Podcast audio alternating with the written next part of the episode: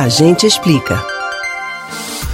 A trajetória de Luiz Gonzaga retrata o Nordeste e o sertão pernambucano com riqueza de detalhes. Gonzagão se tornou uma figura emblemática na música e é reconhecido por popularizar o baião e o shot, estilos típicos da região. O Rei do Baião agora recebe mais um reconhecimento e passa a integrar o livro dos heróis e heroínas da pátria. Mas quem pode receber a honraria? Quem pode estar no livro? A gente explica. Criada há mais de 30 anos, a honraria é concedida a personalidades que tiveram um papel fundamental na defesa ou na construção do país. Neste caso, é uma forma de homenagear Luiz Gonzaga pela representação na cultura popular brasileira, em especial a nordestina.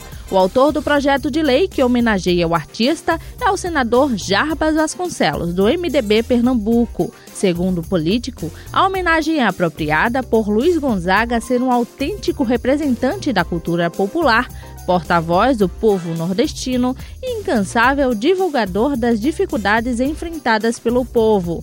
O livro dos heróis e heroínas da pátria, ou livro de aço, memorial brasileiro de 1992. No Panteão da Pátria, na Praça dos Três Poderes, em Brasília, figuram nomes como Zumbi dos Palmares, Maria Beatriz Nascimento e Dandara. Luiz Gonzaga nasceu em 1912, na cidade de Exu, no sertão pernambucano. O Rei do Baião é um dos maiores símbolos da cultura nacional. Gonzagão foi responsável por sucessos como Asa Branca. Quando a terra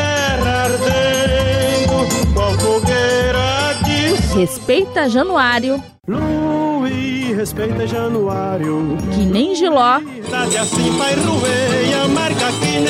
Entre outros. Luiz Gonzaga morreu em 2 de agosto de 1989, aos 76 anos. Ao longo da vida, contribuiu para a preservação e difusão da cultura nordestina, incorporando elementos do folclore local nas suas composições e projetou o Nordeste através da música. Durante os 60 anos de carreira, Gonzaga gravou mais de 600 músicas e recebeu diversos prêmios pela sua obra. Você pode ouvir novamente o conteúdo desse e outros A Gente Explica no site da Rádio Jornal ou nos principais aplicativos de podcast: Spotify, Deezer, Google e Apple Podcasts. Elis Martins para o Rádio Livre.